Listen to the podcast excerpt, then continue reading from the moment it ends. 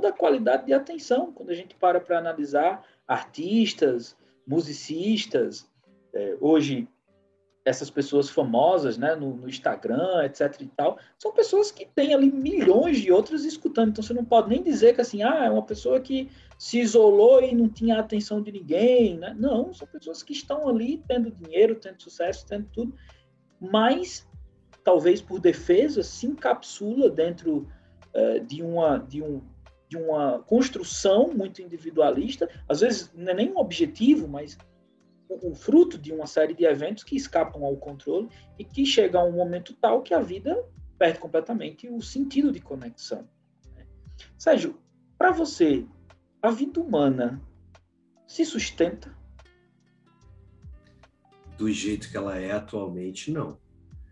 Do jeito que ela é em termos de exaurir recursos, desrespeitar. Eu acho que a gente tem uma miopia temporal, né? A gente não enxerga que o planeta tem que durar, não é 100 anos, ele tem que durar mil, 10 mil anos se a gente quiser ter, se a gente pensa que a nossa espécie tem 300 mil anos, vamos botar aí, se a gente quiser viver mais 300 mil para frente, no não ritmo tem, atual. Não tem McDonald's para todo mundo, né?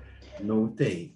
E de certa e forma. Eu, pode completar. E, é, não, e, essa, e esses problemas de, de de isolamento que você estava falando, eles também são frutos da, da sociedade atual, né? Então, assim, lógico que existem diversas experiências humanas no planeta, mas vamos pensar na maioria, né, que vive em, em cidades, em, em, países e demandas estão eh, todas conectadas aí na internet a gente a, a, vida humana não é, sustent, não é sustentável até nesse ponto de vista bem desse recorte bem atual, sim, né? Você até comentou antes da, do isolamento, da, da, da, ego, da egotrip. A gente hoje em dia se compara com o mundo inteiro, teoricamente está conectado com o mundo inteiro, mas em fases da vida onde deveria ser muito importante, principalmente quando você é adolescente, né? Deveria estar em contato físico com o mundo natural, incluindo o mundo natural, outros seres humanos, mesmo em ambientes urbanos, a gente está privando os seres humanos hoje em dia disso. Então, eles, eu acho que isso que interfere muito no fato de você não conseguir desenvolver empatia, porque, de certa maneira, fica parecendo que o outro ser humano é um avatar de computador aqui. Como é que eu vou saber a diferença entre um personagem de computador e, e você que está aí do outro lado da tela, Sim. entende? Como é que você vai saber a diferença entre um dinossauro reconstruído em 3D e um elefante de verdade? Eu senti o cheiro do cocô do, do elefante, o cheiro dos bichos. Assim. Essa é uma experiência que eu acho muito doida, porque quando você encontra os bichos, geralmente eles têm cheiro, eles têm um, uma presença assim, né, que a gente tende a ignorar, a gente romantiza às vezes as experiências. Os então, desenhos animados romantizam, né? Desde. É, eu, eu, eu acho que hoje em dia o grande problema é que se a gente não reparar logo vai ser, vai criar cada vez mais essas fontes de infelicidade, frustração, isolamento, é a gente tentar separar o real do virtual, tentar separar o espaço do tempo, né? Antigamente você deixava sair do trabalho, você largava o seu trabalho. Hoje em dia o seu trabalho está com você ali de 5 em 5 segundos, você olhando compulsivamente se saiu um resultado, se a pessoa já te respondeu. Então a gente precisa ter menos experiências virtuais e mais experiências reais, tanto com seres humanos quanto com seres não humanos e ambientes naturais. Tá, Sérgio, vou ser ousado. Por que, que a ansiedade vem aumentando tanto nos últimos tempos?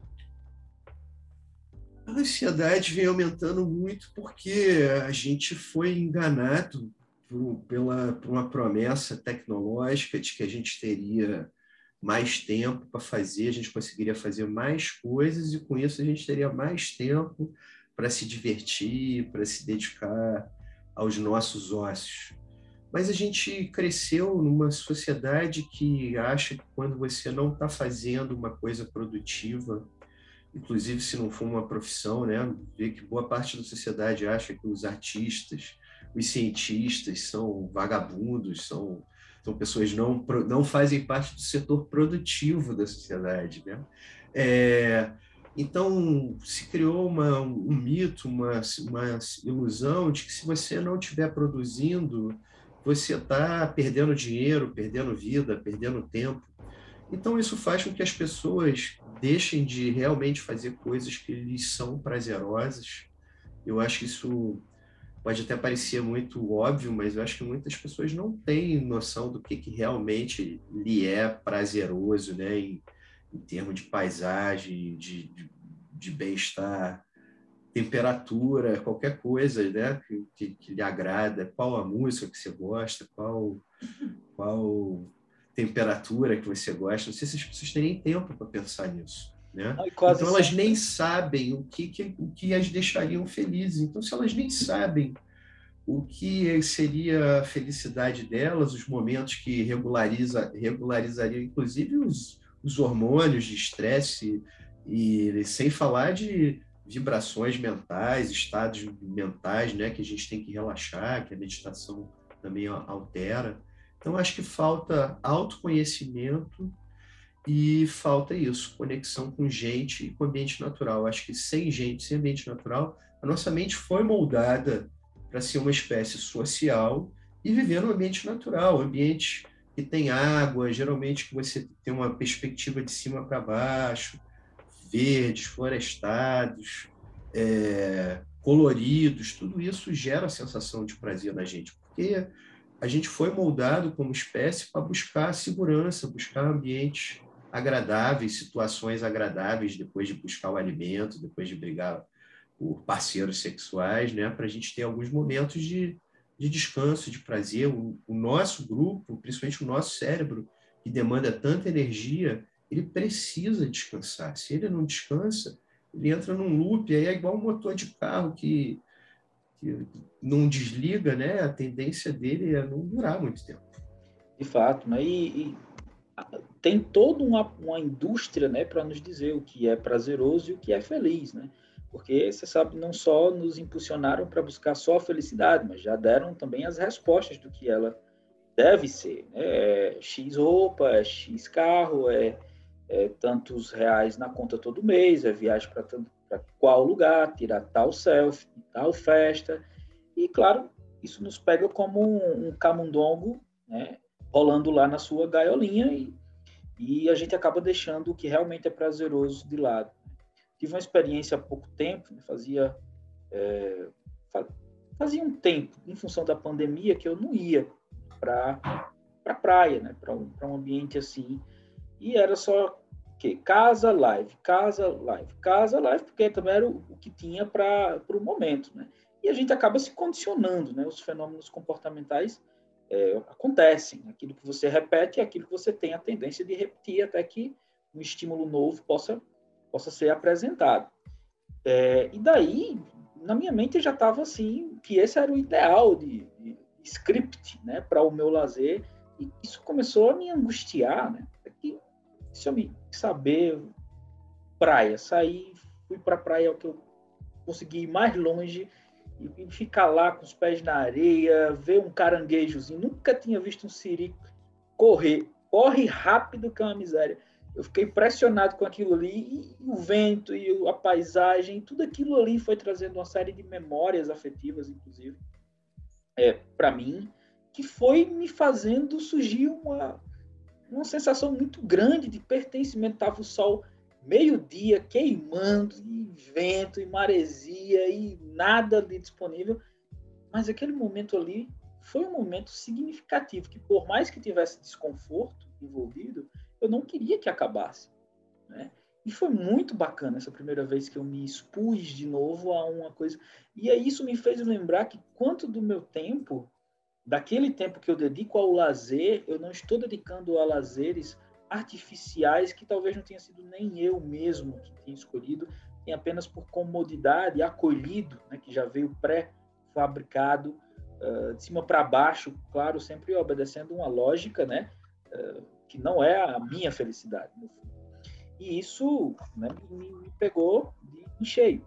E eu acho que essa ansiedade que todo mundo tanto reclama, uh, e que faz, de fato, os adoecimentos aumentarem, tem alguma coisa a ver com essa desconexão com o mundo natural.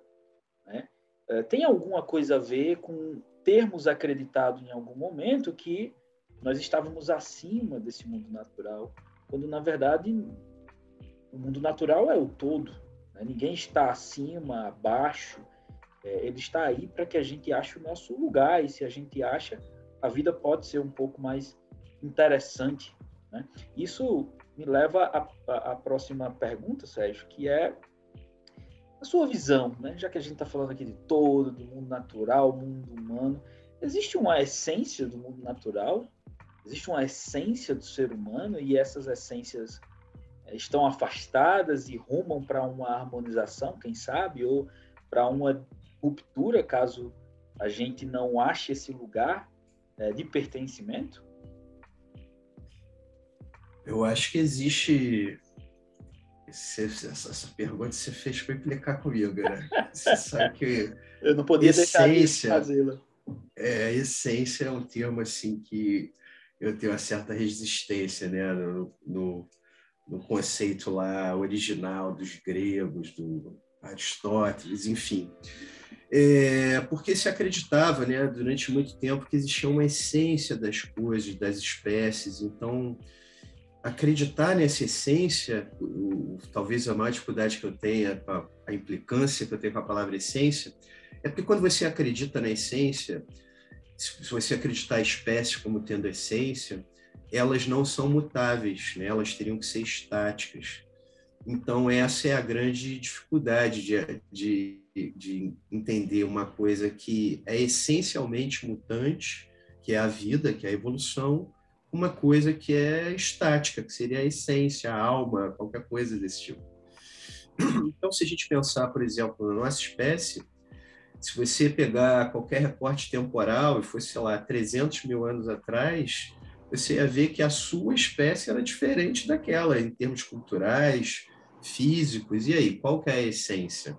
Uma essência que muda, né? Então, se a gente admitir que existe é, que a essência seria o retrato de uma época, talvez, assim, seja lá o, aonde você está tirando essa foto, essa carta, aí sim você tem essências, né? Então, eu diria que o nosso ramo da, do, do, que surgiu, né, do gênero homo, ela tem uma essência muito relacionada ao uso de fogo, ao uso de viver em grandes grupos sociais. É, a gente tem uma essência é, de precisar dos outros, então, para fazer várias atividades coletivas, como caçar, dançar para chover, acreditar em deuses, acreditar em dinheiro. Então, tudo isso a gente, a gente é muito bom, é uma essência nossa, né? A gente entra em acordos abstratos, às vezes. É, então, a gente tem uma capacidade de colaboração e de criar vínculos muito grande até entre outras espécies, né? Já visto os pets e tudo que você consegue desenvolver afeto. E outra essência nossa talvez seria a criatividade, né? A gente também tem, talvez, como boa parte da, das nossas frustrações, uma coisa que talvez seja uma essência da nossa espécie, que a gente nunca está satisfeito, né? Então a gente é uma espécie que, enquanto não chegou na Lua e Marte, na Antártica, a gente não ficou sossegado enquanto a gente não sobe no pico mais alto, não desce nas profundezas maiores. Aí, quando está solteiro, quer estar tá casado, quando está casado, quer estar tá solteiro. Então, essa insatisfação, ela gera também a criatividade, né? ela, é essa, ela gera coisas ruins e gera coisas boas. Né? É ruim porque se você fosse um, tivesse um, não tivesse essa essência você se satisfazer com, com, com, o mínimo que você tem, né? E hoje em dia, né, com o advento da cultura, outra coisa que faz parte da nossa essência é que, diferente das outras espécies que são basicamente dependentes do ambiente, dos genes, a gente é dependente da cultura, né? A gente consegue aprender, ensinar, armazenar conhecimento. Então, isso cria também várias angústias filosóficas, né? Então, tudo aquilo que a gente é, todo conforto que a gente tem, ele também é, é, é como se fosse uma moeda de do, uma, né, um, dois lados de uma moeda. Você tem o conforto, mas você tem o medo, né? O medo da morte, o medo do, do, do desconhecido. você tem é, conflitos, medo de, de, outras pessoas, medo da natureza, né? Então a gente hoje em dia tem um grande problema com isso. A gente criou um distanciamento da natureza e eu vejo que muitas pessoas realmente desconhecem a natureza, acham que qualquer lugar que você vai botar um pé no mato vai ter uma cobra, uma aranha, um escorpião, como se fosse um complô para matar ela. Mas realmente a gente tem que pensar que a gente tentou domesticar muito os ambientes né, e as espécies. Então, de uma maneira geral, até voltando um pouco em outras perguntas, eu acho que a gente não é feliz porque a gente cria ilusões de felicidade. E nem você falou, eu acho que é muito diferente você ir para a piscina e você ir para a praia. Porque a piscina é um ambiente seguro, é um ambiente controlado, você sabe a profundidade, você sabe a textura do, do piso, você sabe que não vai ter, não é para ter muito bicho na água, né? De vez em quando é, a gente se surpreende. De vez em quando aparecem umas coisas, né? Mas, e, e a gente, às vezes, com medo de se expor à natureza, a gente se priva dessas experiências. Então a gente cria, como a gente falou antes, pseudo-experiências de natureza, né? Então, o jardim é uma pseudo-floresta, a piscina, né? É um pseudo-rio, pseudo-lago, a, a reunião virtual, o Tinder, sei lá, essas coisas, redes sociais, são pseudo é, relações sociais de verdade, né? Então, nessa ilusão de se enganar, muitas vezes a gente só consegue se enganar numa esfera superficial, consciente, mas inconscientemente os nossos afetos não estão sendo supridos, a nossa sensação de natureza. Olha quantas pessoas hoje em dia têm são tem, tem né? chega fim de semana já pegar o seu carro e ir para as dunas ou ir mergulhar né? essas sensações não são sensações reais de natureza um parque de diversão um filme de terror né são sensações, é, como é que chama? Simulacros de, de, de aventura. Tem pouquíssima aventura ali, né? Qual aventura que você tem? Vai, vai atolar na duna? Vai.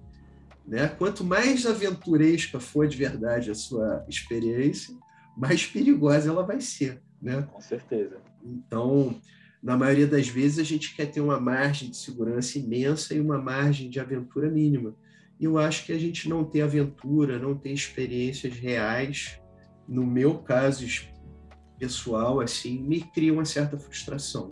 Então eu sempre prefiro a floresta ao jardim e o mar à piscina e a cidade de verdade ao condomínio, ao clube, né? Não, então, de fato. É, eu fico pensando que às vezes esse distanciamento do, do mundo humano hoje ao mundo natural é quase como a Xerox da Xerox da Xerox, que por um tempo ainda mantém a, mantém aquilo ali que está reproduzindo, mas chega um momento que tudo cai, né? que tudo deixa de fazer qualquer sentido. É, essa discussão das essências já não, não, não é nova, né? entre eu e o Sérgio, a gente tem divergências. É, eu penso que uh, os antigos tinham uma visão muito mais profunda sobre o mundo, e eles viam o que eles chamavam de espírito né, em todas as coisas, né, que a gente poderia uh, traduzir por essência ou por consciência. Né? E eles viam nas pedras, eles viam no mundo mineral, isso que uh, se interessaram por fabricar joias e representar o espírito de cada um daqueles, daqueles minerais, eles viam no mundo vegetal, Uh, eles viam no mundo animal, viam no mundo humano e viam até no mundo divino, né? naquilo que talvez fosse a nossa evolução, né? os sábios, ou os heróis, ou os semideuses, como sendo ideias que deveriam mover o homem em busca de si mesmo. É, mas, de alguma forma, eles viam que havia um denominador comum entre toda essa festa. Né? Havia, eles, tanto é que chamavam de espírito, né? para não dificultar muita coisa. Chamavam de essência. E se a gente pensar que o todo cósmico, né? ele em si é um grande montante infinito né, de energia, então é natural e precisa haver um denominador comum entre todas as suas formas, né? Independentemente se animadas por vida ou não, mas tudo é dotado de uma de um fluxo perpétuo de energia. Eu lembro muito da ideia do, do sábio chinês, o Lao Tse, né, no seu livro Tao Te Ching, que é esse Dao, né?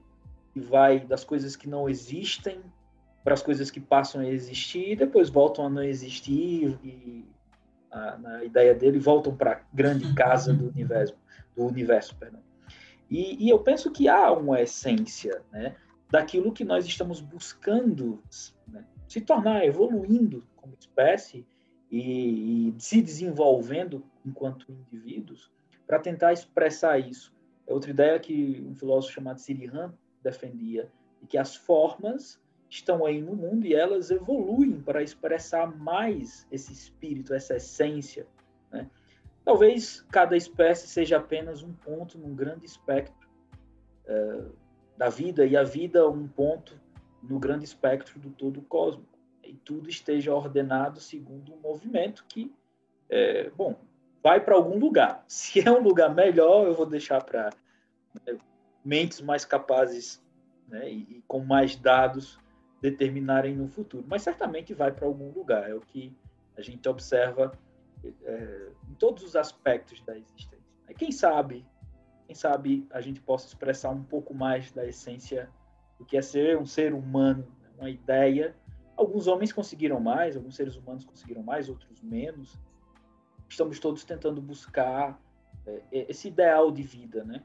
Às vezes enganados pelo, pelo que outros fazem acreditar, às vezes no fundo a gente escuta aquilo que precisa e às vezes manda tudo né, lá para aquele lugar para recomeçar e, e, buscar isso que dentro de nós a gente chama da nossa felicidade, daquilo que é a nossa vida mesmo. Né? Alguns seres humanos passaram por isso, essas reinvenções ao longo da, da nossa trajetória, às vezes são rupturas, né? Quem sabe a espécie como um todo também não possa experimentar isso em algum momento. E parece que esse esse é um momento de tomada de consciência, Sérgio. Não sei se você vê assim, mas as pessoas estão começando a ficar incomodadas, talvez pelos efeitos concretos né, na vida, na economia, na política, mais do que pelos efeitos éticos, mas que de alguma forma é, é um movimento positivo. Queria que você comentasse isso e queria que você comentasse é, se existe uma mente na natureza, no mundo natural. Né? Se cada ser vivo tem uma mente mais simples, mais complexa, a natureza como um todo também tem uma mente? Ou algo que pudesse se equiparar? É, eu, eu acho difícil pensar dessa maneira. Eu acho difícil até prever, né? A gente tem muito essa ideia de que evolução é um sinônimo de aprimoramento, né? A evolução biológica ela nem é previsível e ela nem sempre, é, digamos assim, aprimora os organismos. Ele adapta de acordo com a situação. Então, se tem mais recurso, vai por um caminho, se tem menos recurso, vai por outro caminho. Então, não necessariamente é um, é um mecanismo de melhora, né? De como se fosse um rascunho que vai vai ficando cada vez mais bonito, digamos assim. Então, haja visto essa visão mais materialista, menos é, progressivista, né? Há, há, tendências de progresso em algumas linhagens, mas nem sempre isso se, se estabelece, não dá para dizer que isso é a norma. Então, eu diria que não, que não tem uma mente. O que existe é uma mente humana que foi moldada pela evolução. Então é muito legal porque as condições biológicas criaram a cultura e a cultura permite a gente inclusive intervir na biologia hoje em dia, né? Editar genes, editar espécies, entender um monte de coisas. E uma coisa muito legal é que por mais que a nossa mente seja incrível, ela foi moldada por mecanismos muito simples, digitais, binários, né? Então a gente tende a colocar tudo na categoria de nós e de eles, igual e diferente. É, então, o nosso cérebro funciona de uma forma muito parecida com os algoritmos da, das redes sociais. E não por dia. acaso, né, são nossos filhos. E não por acaso são nossos filhos. Então, nessa da mesma forma que a gente tenta classificar tudo de gosto, no gosto, do like, no do like, a gente vai fazer um monte de, de julgamentos errados e podem nos levar para lugares ruins, né? Então, por exemplo, um exemplo muito interessante é de saber que o nosso, a nossa cabeça ela vai ter tanto um lado mais racional e um lado mais artístico, né? Ela vai ser bem bem dual, digamos assim. E existe uma parte na nossa cabeça que tenta classificar as coisas, né? E foi usado durante muito tempo a gente saber qual planta que a gente tem que usar quando está de barriga, o animal que a gente precisa comer. E tudo isso foi cooptado hoje em dia para o consumismo, né? O consumismo, você pega a criança e sabe diferenciar um, qualquer rede de, de fast food, de refrigerante, mesmo sem saber ler, ela conhece os símbolos, né? Então, na verdade, a gente tem uma mente que a gente não tem como mudar tanto ela. O que a gente vai ter que fazer é aprender a conviver com ela. E a gente tem que entender que tem uma parcela da sociedade que quer que a gente avance, que a gente entenda que é melhor a gente crescer mais devagar, é melhor a gente pensar nas experiências mais sustentáveis, mais cooperativas. E tem uma parcela da sociedade que quer que você só pense na sua vida, no seu umbigo, você tenha o carro do ano, a roupa da moda. E eu acho que esse é um caminho de, de frustração e de, de sem, sem, muito, sem muito futuro, né? sem um futuro muito promissor. Então é a mesma forma, né? Então, como se a gente tivesse o tempo todo que escolher bifurcações na vida. Assim como funciona a nossa mente, é, eu acho que funciona os nossos, os nossos destinos são feitos a partir de bifurcações que a gente escolhe. Então, se a gente escolher como um todo, ou pelo menos conseguir convencer uma boa parcela que a gente tem que mudar, a gente muda. Se não, a gente não adianta dominar a tecnologia, ir à lua, se a gente não consegue produzir alimento suficiente para todo mundo, nem ter água potável para todo mundo, nem ter ambientes saudáveis de trabalho, de, de estar. Então, eu acho que são escolhas e eu acho que a única mente por trás disso é a humana. Bem. Eu não vou nem trazer o, o micélio né, para a discussão, porque eu acho que nosso tempo está acabando. Vou deixar para um próximo podcast e, e, e, sobretudo, também a possibilidade de uma mente que se faz através de outras mentes em diferentes estágios qualitativos e quantitativos. Seria um, um pouco, né, não seria nada legal com o meu convidado, mas bom, Sérgio, é, lembrei muito também, enquanto você falava, de um exemplo da professora Lucelena é, Galvão, filósofa da Nova Acrópole, que ela disse sempre assim: dois mil anos atrás, como é que os homens andavam? De bigas, de carroças. Hoje andam de Tesla, você pode tomar é, é, e dormindo o carro leva você. De carroças para o Tesla foi um baita avanço, não tem como mudar. Mas o homem que dirigia a biga melhorou tanto assim na comparação? Aí ela Não. complementa. É.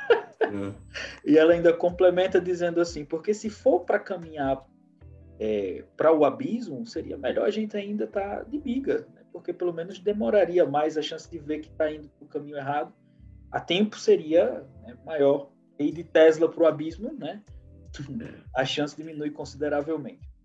Mas, Sérgio, Mas você já... vê que a gente, a gente não foge de umas coisas, né? Você vê que a gente tem tanto esclarecimento já da ciência e do mundo natural e as pessoas ainda preferem atribuir o que acontece no seu dia a dia a forças externas, né? A gente sempre existe até um mecanismo construído na nossa cabeça, a gente não consegue nem fugir muito dele de, de enxergar essas figuras humanas em qualquer coisa, né? Parei, pareidolia. Isso. É, e isso, isso é tão forte na gente, a gente está o tempo todo tentando atribuir consciência, né, ou mentes, que nem você está falando, a objetos que se mexem na sua casa. Será que não é um fantasma, um espírito, em vez de pensar que é o vento, né? Ou você vê uma, um padrão e você pensa, será que é uma mensagem divina? Será que é um, é um sinal que eu estou recebendo, né? Então, eu acho que o mais legal, uma das coisas mais das, das coisas mais interessantes da essência do ser humano é que a gente enxerga padrões, né? Então, essa ordem que você falou na vida aí do material, do orgânico, do inorgânico, e a gente tenta criar narrativas, né? Então, às vezes as narrativas são mirabolantes, mas são deliciosas e não são científicas. E às vezes elas são científicas, podem parecer maçantes, mas elas vão explicar a realidade, né? Então, de uma maneira ou de outra, a gente vai ter ou boas histórias ou boas explicações. Eu acho que isso é uma mente genial, criativa que, que a gente tem, que pode criar ilusões, podem levar a gente para pesadelos horríveis, ou pode fazer a gente ter sonhos lindos e incríveis, né? A forma de arte, poesia e tecnologia. Talvez a gente precise desses dois lados, né? Diz, é. o, diz, o, diz os princípios do budismo, né? É, da filosofia budista, que o passado é nossa memória disponível na forma de aprendizado em diferentes níveis de consciência. Né? O futuro é nossa capacidade de fantasiar, né? mais ou menos tomada das formas concretas ou não, físicas ou metafísicas, mas o futuro é nossa capacidade de fantasiar. E o aqui e o agora é a nossa atenção. Dessa dessa, desse sistema né, surgem nossas cognições e nossa capacidade, tanto para o melhor quanto, quanto para o pior. E cada um tem que achar o seu lugar nesse teatro de humanidade que, né, ora nos desespera porque uh, não tem sentido, ora nos angustia porque tem sobrecarga de significados e também não damos conta. Então a gente às vezes, ou como dizia Schopenhauer, entre o tédio ou a angústia. Escolha o que ponto desse espectro. Mas também não vamos ser polêmicos a esse ponto. Sérgio, para caminhar para o encerramento, eu sempre pergunto a mesma coisa para os meus convidados, que é quem é você? Essa bagunça toda, quem é você? Nossa, quem sou eu? Bom, eu sou alguém que está tentando entender eu e o que me cerca. Estou tentando viver entre o teórico e o prático, entre o material e o imaterial, é, entre a arte e a ciência, entre o isolamento e a coletividade. Eu acho que a gente, eu gosto de extremos, eu gosto de experiências variáveis assim, tanto sociais quanto ir para o meio do mato, estar tá no meio de um grande centro urbano eu acho que a diferença das experiências é que acaba dando valor a elas, né? Então eu gosto muito de vivenciar situações extremas assim. Então é, eu acho que esse sou eu, é uma pessoa que, que gosta de experimentar, entender, assimilar e viver no, umas às vezes como é que chamam essas inconsistências assim. É, eu diria que que eu reflito bem o, como eu acho que uma mente processa, né? Tem um lado que se deslumbra e só quer vivenciar e tem outro lado que é racional e quer entender e que sofre mais e cria ilusões. Então, acho que é isso. É um é bem, é bem caótico e, e, e, ordem, né? Um pouco que nem a vida, né? Você tem ali a, a, uma tentativa de homogeneização de tudo e tem a vida que vai contra essa homogeneização, né? Que vai tentando organizar, né? delimitar espaços e, e criar padrões. Então, acho que eu eu sou uma pessoa que gosta de viver entendendo os, os, processos e os padrões, sejam lá como eles forem. E eu sei que a maioria das vezes é só ilusão que eu entendi.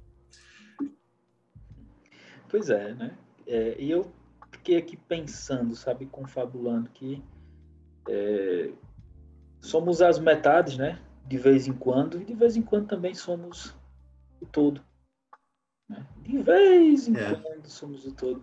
Lembra também do Lao Tse, que dizia aquilo que está pela metade deve encontrar a sua integridade. Que bom que a gente pode ser essas metades, talvez que a gente não tenha né, evoluído ao ponto de ser o todo, né, ou se desenvolvido, não sei qual seria o conceito melhor, mas ser a metade nos dá a possibilidade de experimentação, né, porque sendo todo não dá para experimentar, já ser o todo. Talvez essa, essa seja a condição de ser humano, né, ser sempre uma parte para poder experimentar as outras partes e quem sabe a gente não ache um lugar de significado que, obviamente, não vai levar a dor e o sofrimento embora, mas vai pelo menos contar uma boa história. Né? Eu acho que já é o legado dos nossos ancestrais se fundamentou nisso e, de alguma forma, o nosso também está se fundamentando. ter uma boa história para contar, no fundo, a síntese de todas as experiências, né? sabe possa ser também da nossa trajetória enquanto espécie. Exato. Para ter uma boa história para contar, tem que viver uma boa história, né? Tem que ter coragem, tem que ter autoconhecimento, tem que ter honestidade, desapego, muitos valores, né? Exatamente. Então, Sérgio, vou deixar você, né? Estamos gravando aqui noite, já estamos chegando quase às duas da manhã, brincadeira, mas quero agradecer profundamente pela presença, é, pelo tempo, pela, pelo seu conhecimento, sua disponibilidade. Foi muito rico, aprendi muito, espero que tenha sido tão alegre para você quanto foi para mim, tá bom? Certamente a gente se encontra de novo, né, em outras edições do podcast para dar continuidade à discussão e trazer outras tretas entre nós para a roda que precisam ser compartilhadas. Legal, Romulo. Estou sempre à disposição aí para concordar e para discordar também. Com certeza. O importante é a dialética, né? Exato. Sérgio, pois boa noite. Até uma próxima oportunidade. Obrigado por quem acompanhou a gente até aqui. Até a próxima e tchau.